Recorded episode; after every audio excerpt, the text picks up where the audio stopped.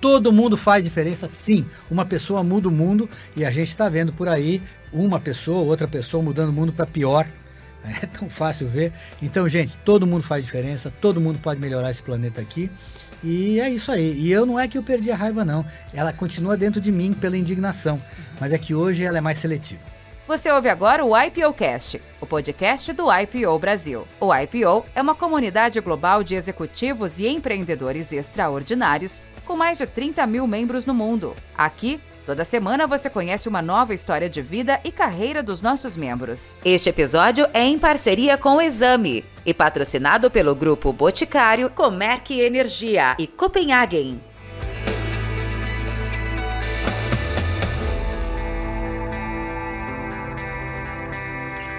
Olá, tudo bem? Hoje estamos aqui com mais um IPO Cast, o podcast do IPO Brasil com a nossa amiga Yapim, querida. Prazer estar aqui, Aventura. Prazer. E hoje nós temos um grande convidado é, do IPO, com muito legado, história. Gostaria que você apresentasse ele. Difícil para trazer ele aqui, né, Yapim? Uhum. Mas estava aqui com prazer. Não, é uma, é uma honra tê-lo, né? É porque é um IPO de longuíssima data, alguém que é super icônico no mercado. É, tanto no empresarial como também no mercado, no, no, no ambiente do, do, meio de sustentabilidade, que hoje acho que acho que talvez a palavra ESG foi foi ele que que, que promoveu exatamente, ela, né? né? Uhum. E, e, então eu tenho o prazer de apresentar Roberto Clabin. É, ele está aqui conosco hoje. Acho que é, realmente acho que ele é uma das pessoas que tem moldado esse cenário brasileiro em prol do meio ambiente e da sustentabilidade óbvio, um empresário super conhecido, uh, acionista do Grupo Cabim. E eu acho que vai ser muito interessante, né, nessa nossa conversa de hoje, conhecer um pouco dessa jornada que ele teve, né, até é, esse propósito que ele tem tão forte sobre o meio ambiente, a sustentabilidade e de como isso nasceu. Um, então, um visionário. É, né? sem um, dúvida. Os empresários é... que há é. muito tempo atrás já, vir, já vislumbrou é... o, o, o, meio ambiente. Com né? certeza. E acho que muita, muita gente não sabe, mas ele que fundou SOS Mata Atlântica, SOS Pantanal. Então, são realmente é, causas icônicas né, nesse, nesse mundo ESG e é um prazer, Roberto, tê-lo aqui. Prazer é todo meu. É. Agradeço vocês me estarem recebendo aqui. Com muito prazer eu venho aqui para falar. Ah, eu sei que tudo é vaidade nessa vida, mas vamos tentar, é, vamos dizer assim, controlar a vaidade, né?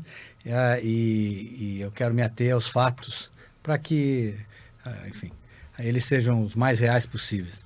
Você me perguntou, é, dá um panorama assim da tua infância, é, como é que foi, conta o que um aconteceu. Uhum. Ah, bom, eu venho de uma família ah, muito interessante, meu pai judeu, ah, um judeu, ah, vamos dizer assim, bastante integrado à comunidade, mas não religioso tal. Minha mãe, uma católica, praticamente quase, ela era agnóstica. E, uh, e, e, eu fui batizado nas duas religiões, uma coisa interessantíssima. Então, cada um colocou, não, meu filho tem que ser batizado na religião judaica, na religião católica tal. E eu, vi, eu como eu costumo dizer, eu reúno o melhor de ambas as religiões. mas eu, graças a Deus, não tenho mais nenhum envolvimento com religião também, e eu tenho com espiritualidade. De qualquer maneira, eu é, carreguei desse lado judaico toda a história, toda a herança. É uma coisa meio tribal. Ah, e do lado da minha mãe, eu carreguei a, a, impaciência que minha mãe tinha, a indignação que ela tinha. Ela era uma advogada, ela, ah, ela defendia ah, mulheres, naquela época, estamos falando dos anos 60 e tudo mais, mulheres que não tinham recurso para pagar desquite e ela fazia isso pro bono. Uhum.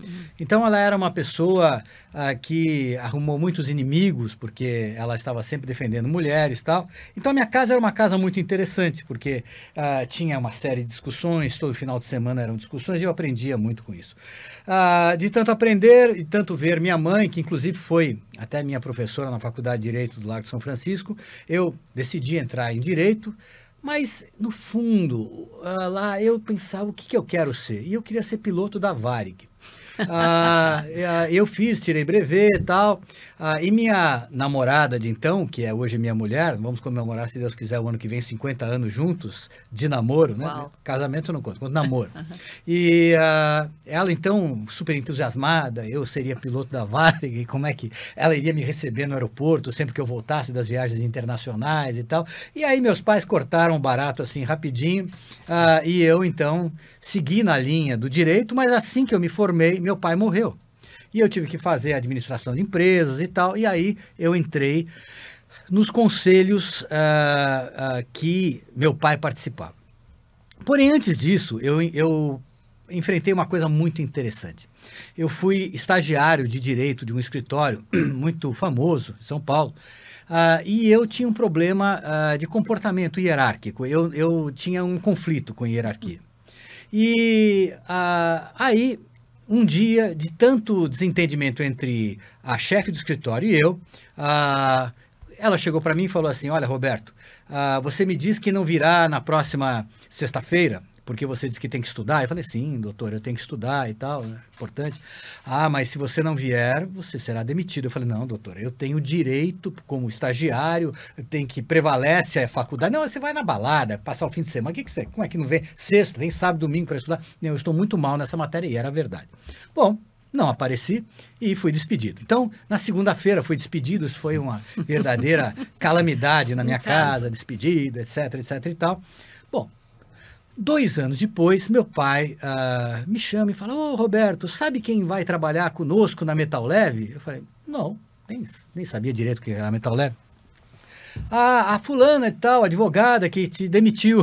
Eu falei assim, oh, que, que interessante. Tal, não sei o quê. Ok. Seis meses depois, meu pai morre. E aí eu tinha que ocupar os lugares que ele ah, ah, ocupava. E aí eu tinha que ocupar o lugar dele na Metal. Eu tinha 23 anos, eu era completamente incompetente, ah, não sabia absolutamente nada, mas por uma questão lá de contratos eu iria ocupar essas vagas. Imagina eu entrar num conselho com pessoas de 50 anos, 60 anos e eu com 23, 24 anos. Mas a única coisa que eu pensava era: eu vou encontrar essa advogada. Qual será a reação dela? Então, será uma reação de me receber com alegria? Será uma reação de me receber com indiferença? Qual será a minha reação? Então, eu ficava analisando. A única coisa que eu pensava era isso. Não é que eu entrei na Metal Leve, eu abri a porta da Metal Leve e a advogada estava lá sem querer. E aí foi um sorriso, uma alegria. E bom, passaram-se 11 anos ah, com aquela advogada, eu agora no conselho de administração, teoricamente superior a ela e tudo mais, tal. Foram 11 anos de uma convivência pacífica, sem problema nenhum e tal. E 11 anos depois eu saí da Metal Lab, eu vendi minha participação para o Bradesco, não tinha contrato, ah, nenhum acordo de acionistas com os demais acionistas, e no final, para que essa transação desse certo, eu necessitava que o departamento jurídico da Metal Leve me ajudasse. E ela foi 100% e me ajudou. E aí eu pensei que a vida naquele momento me ensinou uma coisa muito importante, que a vida é uma roda gigante. Tem horas que você está por baixo, tem hora que você está por cima, e você tem que aprender como se comportar nesse movimento da vida, uhum. para não fazer inimigos, para você tentar entender o outro e tudo mais. Aquilo para mim foi algo uh, muito importante para dar início ao meu, uh, à minha carreira empresarial. A partir dali, uh, eu fui uh, ocupando espaços, eu era uma pessoa muito despreparada, embora tenha feito... Você tinha irmãos? Eu tenho um meio-irmão americano, Ah, tá. que, mas que é nove anos mais velho que eu, ah, e mora nos Estados Unidos. E ele é um, um- hoje é um, um fulano de muito sucesso, ele é dono de uma ah, gravadora de jazz chamada Resonance Records, Uhum. e é a maior gravadora de jazz do mundo. Eles têm, fazem um Uau. trabalho incrível, ele mora em Los Angeles. Mas meu, Então- meu, irmão não então tinha ele nem- interesse nenhum pelo Brasil. Então eu era o sucessor do meu pai aqui e tudo mais. E eu aprendi com essa história a, a, vamos dizer assim, a, a tentar a, me cercar de gente boa que pudesse suprir as minhas deficiências. Então, eu diria a você o seguinte: eu ah, tive êxito e sobrevivi porque eu tive boas pessoas do meu lado. Eu tive a condição de criar bons times. E foram esses times de pessoas mais experientes que complementavam, que fizeram com que eu tivesse, então, condições de crescer. E um deles, que hoje, para mim, é ah, talvez o executivo mais importante do Brasil, é o Walter Schalka. O Walter Schalka começou trabalhando comigo, porque o pai dele era diretor, uh, um importante diretor da Clabin. E o Walter uh, tinha acabado de fazer estágio no Citibank, formado pelo ITA, e aí o pai dele falou: Roberto, você teria alguma oportunidade para oferecer para o meu filho? E eu falei: bom, ele pode entrar para me ajudar na minha mini holding que eu tinha, uma coisa. E o Walter, eh, enfim, o Walter botou ordem em tudo aquilo lá, me ajudou depois na Dixie Toga, depois ele foi presidente da, eh, da, da, da, da Lecla, depois Dixie, Dixie La Lecla, depois nós ah, juntamos com a Toga e ele foi o presidente da Toga até que a gente vendesse a Toga. E o Walter, para mim, é um exemplo de executivo, tanto o resultado que ele trouxe para Suzano, uhum. né?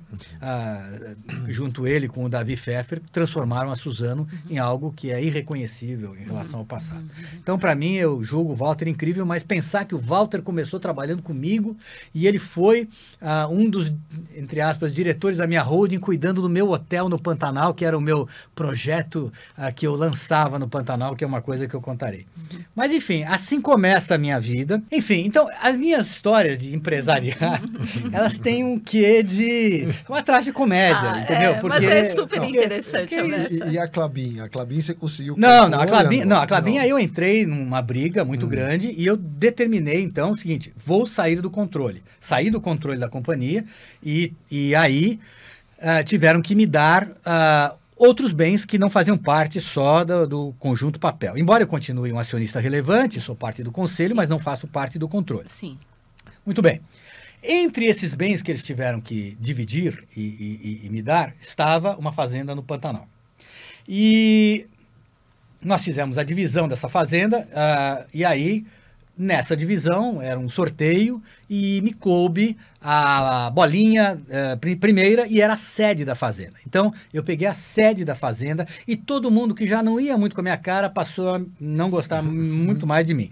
Hoje já estou bem com a família toda, graças a Deus, é uma outra geração, é um pessoal que não carrega essas coisas, mas eu, uh, eu passei por toda essa história e, e, hoje até dou risada em muitas coisas e penso, meu Deus, fui exagerado uh, em algumas coisas tal, mas a melhor coisa que podia ter acontecido na minha vida foi ter recebido esta fazenda. Por quê?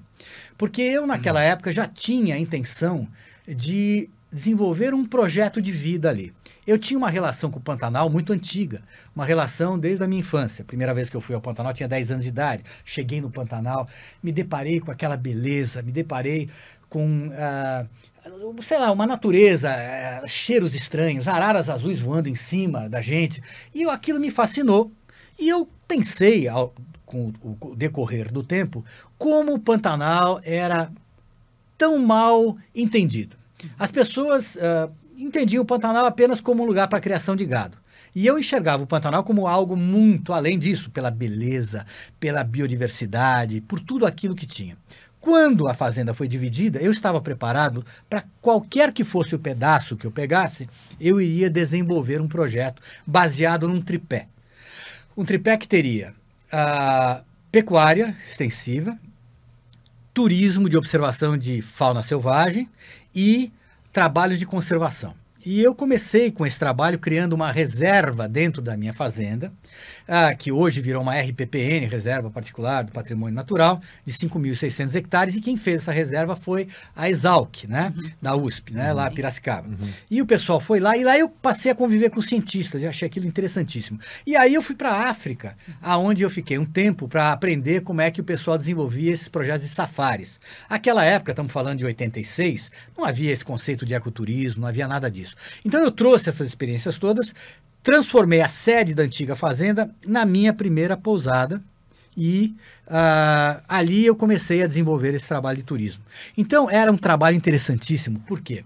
Porque a época em que houve essa divisão e eu manifestei então a, o meu plano para os meus familiares, inclusive vizinhos e tal, todo mundo me chamou de doido porque falaram: mas você, você vai causar um estrago cultural nessa região, você trará estrangeiros, você trará turistas, isto vai comprometer a cultura, você vai mudar os valores salariais, você vai causar uma revolução. Eu falei: dane-se, eu vou fazer tudo isso mesmo e fiz. E o que, que era importante é o seguinte imagine vocês, enquanto uma fazenda de gado dava emprego só para homens, uh, o momento em que eu criei um hotel, eu passei a dar empregos para a família toda. Então, o, o, aquele, o cowboy, o peão, uhum. uh, ele passava não só ele a ter um emprego na fazenda, como a família dele, a mulher dele, ou a filha dele, ou o filho dele estavam trabalhando no hotel. Então, isso, isso significou uma mudança radical, porque a família hoje tinha, a partir de então, tinha muito mais renda, e a família passou a perceber que é, aqueles empregos dela dependiam da existência daquela biodiversidade e que eles tinham que mudar o comportamento com a biodiversidade. Eles tinham que ter mais cuidado com a fauna, mais cuidado com a fazenda, uh, entender a importância do hóspede e valorizar a sua cultura, porque o hóspede que ia para lá principalmente estrangeiros, o que ele queria ver era autenticidade. Uhum. Então ele queria ver o peão vestido de pantaneiro. Ele queria... Então, tudo aquilo, contrariamente àquilo que o pessoal dizia, vai destruir. Não, ao contrário, a cultura foi valorizada, a, a, a fauna voltou. Uh, uma das coisas que eu fiz na fazenda logo foi eliminar os cachorros. Eliminar, quero dizer, cada dono de cachorro levava o cachorro embora e ia para sua casa, na cidade e tal. Eu não queria mais cachorros lá dentro. E só a, a eliminação dos cachorros, a não presença deles lá dentro, uh, fez com que a fauna toda voltasse a se aproximar das pessoas e tudo mais. A ponto de que hoje nós temos onça praticamente dentro de casa. Uau. Então eu tive que criar a todo um cercamento das áreas para evitar que esses animais entrem, porque é um risco. Né? Claro. Que ano que você começou, Roberto? 87. 87. Então, é, foi um, um longo aprendizado e aquele projeto do Pantanal passou a ser o meu projeto de vida. Uhum. E não só o meu projeto de vida, o projeto de vida da minha mulher, o projeto de vida dos meus filhos, todo mundo ama aquela região, ama aquele negócio. Eu estava ontem lá, ontem, é, esse fim de semana teve um casamento ah, lá na Caimã e eu achei aquele casamento fantástico, porque a sorte é que eram amigos que estavam casando lá, mas uh, e pantaneiros de uma certa maneira, eles são de São Paulo, mas tem fazenda lá, são todos vizinhos, e foi maravilhoso ver toda aquela gente chegar lá e encontrar aquela natureza e os hóspedes e os amigos uh, viram onça, viram sucuri, viram tudo que era bicho, e todo mundo não acreditava que estava num casamento no meio do Pantanal, uh, e eu também não acreditava como a gente tinha sido tão competente, graças à minha gerente geral, a, a cuidar das coisas todas. Aquilo transcorreu sem problema algum. Só que isso me dá mais vontade, me dá mais alegria. E hoje, o que me também o que me faz ir para frente é essa indignação. É que, sabe, eu, eu hoje eu estava num evento, eu sou presidente do LID Sustentabilidade, uhum. que é lá o, a, o LID do João Dória, né? Uhum. E eu sou uma espécie de curador de eventos de, de meio ambiente. Hoje, acabei de voltar dali, nós tivemos um evento muito interessante sobre biodiversidade. E uh, eu contei uma história para as pessoas, que é uma história que me toca e que talvez seja a forma de fazer com que as pessoas percebam o que está acontecendo. É, mais ou menos há 25 anos atrás, minha mulher e eu uh, fomos para o Caribe num navio de passageiros e no sul do Caribe chegamos ali numa das Grenadines tal, paramos o, o, navio grande, entramos em barcos pequenos e fomos fazer um snorkeling numa reserva marinha que ficava ali perto. Eu entrei na água, com a máscara tal, entrei, mergulhei, achei aquele negócio espetacular. Uma quantidade de corais, de peixes, uma beleza. Eu saí dali quase chorando assim de emoção. É. Há 10 anos atrás, eu voltei lá com minha mulher, sem Você querer. Chorou. Eu voltei com um grupo de brasileiros, uh, o Mário Haberfeld, o pessoal que tinha organizado, e nós fomos ali, era um grupo de brasileiros de 30 anos, nós na faixa dos 50 e poucos, e uh, fomos sem querer ao mesmo lugar.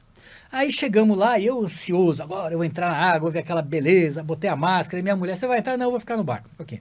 Entrei. Tchum. Quando eu entrei, não tinha mais nada, era um caos, caos. Era um negócio morto, branco, arrebentado, só tinha uma cabeça de coral do meu lado esquerdo, lá longe, que sobrou e aqueles peixinhos girando em torno daquele negócio, que era a última coisa que tinha sobrado ali. Eu saí da água arrasado. E falei para minha mulher: olha, eu não imaginava, uh, tão pouco tempo depois, de enxergar uma destruição dessa. Ela falou: ah, você devia uh, ouvir o que os mais jovens estão falando. Eu falei: como assim? Ela falou: os mais jovens estão saindo dessa água e falando que maravilha. Então aquilo me fez uh, pensar que o que está acontecendo na passagem das gerações é que as gerações estão baixando a régua da, da exigência, da noção do que já houve. Cada geração convive com o menos e considera isso bom. Então, esse é um negócio que me deixou muito chocado. E esse discurso que a gente tem que levar para todos é dizer o seguinte, gente, este planeta é maravilhoso, só que nós estamos transformando esse planeta cada vez mais numa coisa que é inviável.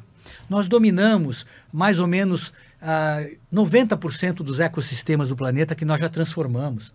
Para você ter uma ideia, ah, hoje, se a gente for somar a massa, ah, o peso dos vertebrados terrestres na Terra, 32% é gente.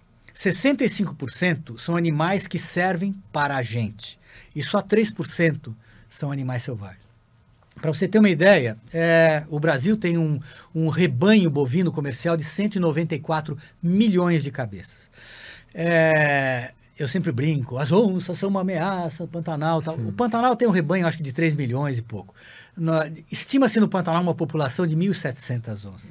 Estima-se no Brasil uma população de 27 mil onças. Estima-se nas Américas uma população de 100 mil onças, do México para baixo. Se você computar o que o Brasil tem de gado, mais os Estados Unidos e mais o resto, dá aqui, umas 300 e poucas, milhões de cabeças. Quando você pensa, o mundo tem 26 bilhões de aves para abate, frangos e tal e qual. Ah, e eu faço uma. É interessante, nós temos só 5 mil araras azuis no Pantanal. Se você tiver uma gripe aviária você mata lá 10 mil, 50 mil dessas aves ah, de cativeiro, assim como nada, né? Para evitar. Uma gripe aviária que afete uma população da arara azul mata toda a população da arara azul. Então, o que eu quero dizer é que nós não percebemos o que nós fizemos. Nós temos, só o Brasil tem 168 milhões de pets. Tem acho que 60 milhões de cachorros, 30 e poucos milhões de gatos. O impacto desses pets seja na alimentação que eles têm que ter, na destruição dos mares, porque você parte dos peixes que você captura é para transformar em alimento para pet. Ah, enfim, no, em tudo que você faz, na, nesses animais soltos, esses gatos soltos, destruindo tudo que é biodiversidade. Então, a gente não está percebendo o planeta que nós estamos criando. E nós estamos vivendo hoje ah, dentro de uma crise climática e uma crise de biodiversidade. E nós, como bons seres humanos, a gente não consegue imaginar, a gente sempre prevê o futuro baseado no passado que nós conhecemos. Só que esse futuro que vem aqui não tem referência alguma com nada esse futuro de climático e esse futuro de pobreza de biodiversidade vai ser algo terrível para as próximas gerações. Então, uh, nós temos que estar tá continuamente falando sobre isso, porque as pessoas não têm noção do que elas vão enfrentar. Uh, infelizmente, a gente vive naquela linha uh, da tragédia dos comuns, que eu sempre falo, né? que é aquela história de um bem comum que o privado explora a seu bel prazer, independentemente do impacto que isso possa trazer para o resto das pessoas. Então, é aquela história do pescador: eu vou pescar porque se eu não pescar, o outro vem e pesca. E por aí vai, até que os estoques estejam completamente acabados. Essa é a mentalidade que nós temos hoje e uh, é muito difícil falar com as pessoas. É muito difícil explicar para as pessoas onde é que está a beleza das coisas. Vocês são capazes de admirar a beleza? Vocês são capazes de pensar que ah, essa beleza não deveria ter preço, mas a gente tem que valorizar tudo para poder salvar as coisas mas a beleza não conta. Então, é, é, é o ser humano, para mim, é, é, é, muito difícil de entender. E eu, para terminar essa história aqui, é só a gente perceber as prioridades do ser humano. Né? Ou seja, a gente gasta 1,5 trilhões de dólares por ano em armamento para autodestruição. E nós somos incapazes de gastar 100 bilhões de dólares para reverter o problema climático nos países uh, mais necessitados. Então, é uma questão de prioridades. E, e por isso que, vamos dizer assim, de uma certa maneira, essa indignação, que não é só minha, é de muitas pessoas que eu conheço, de tentar explicar, de tentar mudar, de tentar corrigir, é muito difícil. Portanto, quando eu vejo meu projeto no Pantanal, eu penso naquele projeto, se ele conseguir sobreviver às mudanças climáticas, eu penso nele como uma arca de Noé. Então, já que não dá para resolver o problema de tudo, pelo menos eu estou tentando resolver um, um, problema ali, de conservar aquele lugar o mais intacto possível, com a maior biodiversidade possível, porque se um dia a gente sobreviver à estupidez humana, quem sabe essas áreas que se transformaram nesses, nessas arcas, elas terão a, a biodiversidade necessária para Uh, uh, multiplicar biodiversidade em áreas que perderam. Né? Um exemplo clássico disso é o Pantanal da Argentina, no Rio Paraná, uma região chamada Iberá. O Pantanal ali, próximo do nosso Pantanal. Eu visitei esse Pantanal, não tem nada, não tem é, nada, eles mataram tudo. Então, o, hoje, a Fundação Tompkins, daquele pessoal do uhum. Chile, os americanos, uhum. eles estão fazendo um trabalho magnífico em Iberá de repopulação. E nós mandamos onças do Brasil para lá, estamos mandando araras, estamos fazendo uma série de coisas para repopular. Então, uh, eu diria o seguinte: a gente quer ter um mundo uh, melhor para os nossos filhos. Se a gente ficar sentado, a gente não vai ter. E, e vamos falar só um pouquinho do IPO. Você já está, né, a gente estava falando um pouco antes, está no IPO há Desde 1986. Ah, então. Ah, é, é, o IPO, para mim, ele foi, é, foi muito importante. Por quê? Porque eu era uma pessoa que tinha um, pouquíssimo. Uh, como é que se fala? Eu não tinha muitos contatos, assim, eu era muito fechado tal. Minha família e eu, assim, minha família, minha mulher, filhos tal, sempre vivíamos num, fechados na família. Então, eu, não, eu era meio que um, dizer assim, um. Como é que fala? Aquele cara que fica uh, escondido da sociedade. Uh, enfim, é, é um ermitão, ermitão. social. O IPO abre as portas para mim para conhecer gente, né? Eu conheci muita gente. O IPO, o IPO internacional foi fantástico, fiz muitas viagens. Uh, e, e, aí, eu acho que culminou tudo com o momento em que eu viro o, o chairman do evento da Amazônia, em 1996. A gente trouxe para Manaus acho que foram 800 pessoas. Uau. E eu era o chairman. E aquilo foi um sucesso, mas um sucesso Uau. retumbante.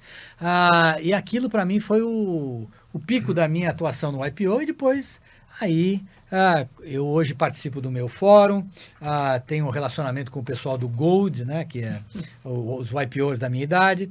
Ah, e não tenho relacionamento com o pessoal da sua idade, com o pessoal uhum. mais jovem, ah, porque a gente brincava aqui, né? Uhum. A, a, vida tem várias, muitas fases, né? Então, uhum. Então, hoje eu não tenho mais que provar que eu sou macho alfa, né? Que eu tenho a empresa X, ou que eu não sei o que, consegui ganhar mais dinheiro, ou isso, aquilo.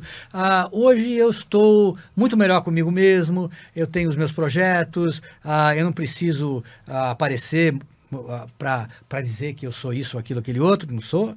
E uh, eu me sinto muito mais à vontade. Então, a, a, a, idade, ela traz dores físicas, mas ela traz muito mais sabedoria. E essa sabedoria não deixa de ser reconfortante. Então, o IPO, para mim, é fundamental do ponto de vista dessa base que me deu, dessa oportunidade que está me dando é. hoje aqui. Eu acho é. isso muito legal.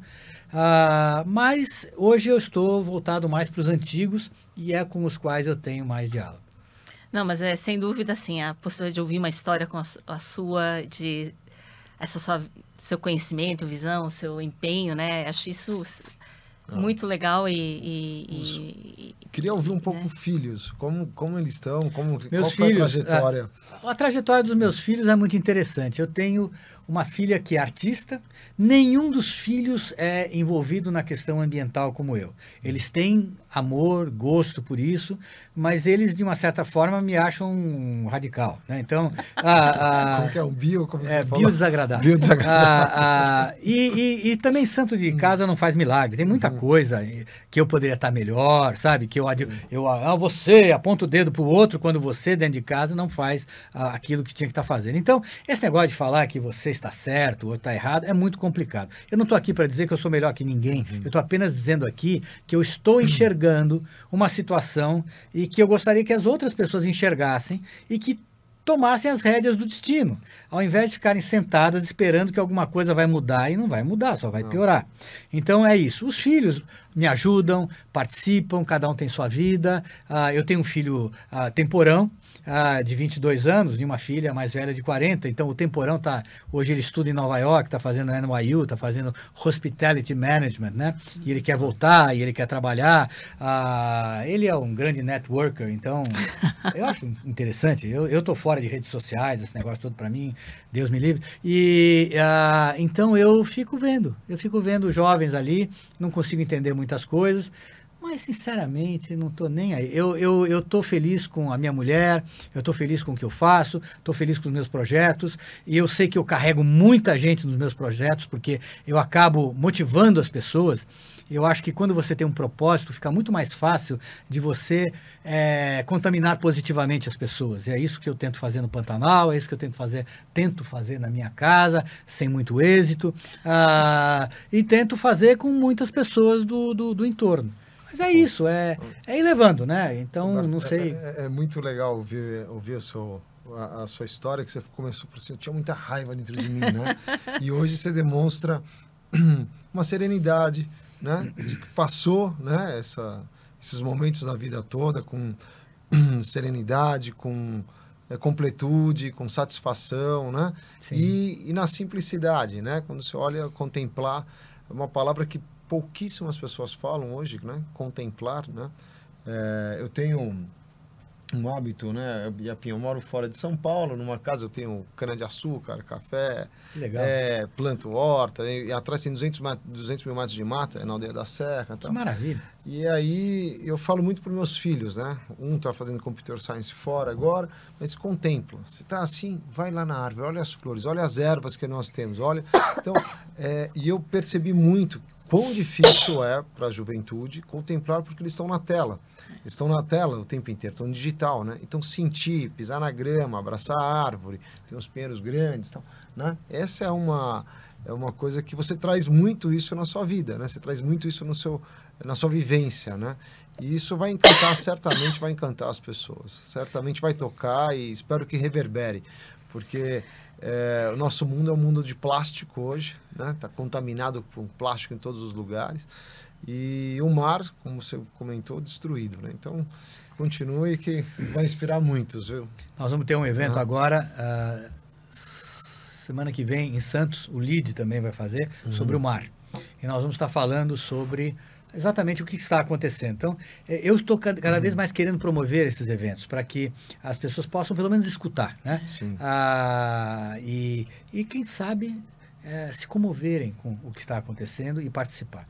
Mas eu acho que, ah, sei lá, o importante é, é assim, as pessoas em geral, para terminar aqui a minha participação, as pessoas elas pensam assim, ah, o problema é muito grande e eu não faço diferença. Mentira, faz diferença sim. Ah, problema é grande, então começa com um problema pequeno, que você possa ter controle sobre ele e que você eventualmente possa cuidar dele sozinho, ou que você possa reunir amigos ou pessoas que pensem igual para resolvê-lo. Mas onde é que tem um problema pequeno? Um problema que te aflige, sei lá, você está na aldeia da Serra, tem uma coisa dentro da, da, da aldeia da Serra para melhorar, uhum. alguma coisa no seu bairro, alguma coisa na sua praça, alguma coisa aqui ou acolá. As pessoas não pensam nisso, mas se elas pegarem pequenos projetos, elas vão vendo que a solução disso aqui dá uma enorme motivação para você ir para projetos maiores e assim vai. Organizar-se em, em grupos, criar ONGs, encher o saco de político. Político tem que, a gente tem que pressionar, a gente tem que estar presente, tem que ir para Brasília. Brasília, é, fazer advocacy, isso é uma coisa que a gente faz então, uh, eu digo, não existe essa história de, sabe, de ficar lamentando o fato de que os problemas ganharam uma dimensão que eu não faço mais diferença. Hum. Todo mundo faz diferença, sim. Uma pessoa muda o mundo e a gente está vendo por aí uma pessoa, outra pessoa mudando o mundo para pior. É tão fácil ver. Então, gente, todo mundo faz diferença, todo mundo pode melhorar esse planeta aqui. E é isso aí. E eu não é que eu perdi a raiva, não. Ela continua dentro de mim pela indignação. Mas é que hoje ela é mais seletiva. tá certo. Bom, normalmente, Alberto, a gente é, é, presenteia né, nossos convidados com um livro é, que, que a, o Duane, que é o nosso curador, mentor aqui, né? curador, curador ele que cura, faz a curadoria. Esse é um livro, não sei se você já ouviu falar do Peter Attia, que não, fala sobre como a vida hoje, quer dizer, Opa, todos obrigado. nós vamos viver 120 anos, quem sabe 100 na nossa geração, mas um pouco dizendo legal, essa, essa é, tem um podcast, tem sido bastante é, divulgado e, e acho que a questão da qualidade de vida tem muito a ver também com o meio, meio ambiente, né? Quer dizer, se a gente vai viver uhum. mais, temos que ter um mundo que a gente possa, né? Exatamente. Usufruir e, participar. Mas que simpático. Muito obrigado por esse ah? livro aqui. Realmente é, é muita coisa que pelo menos eu conheço gente que pratica, mas não pratica com teoria, pratica É. sem saber das coisas. Bom, um prazer, Roberto, tê-lo aqui conosco. Né? E É, exatamente. Muito inspirador.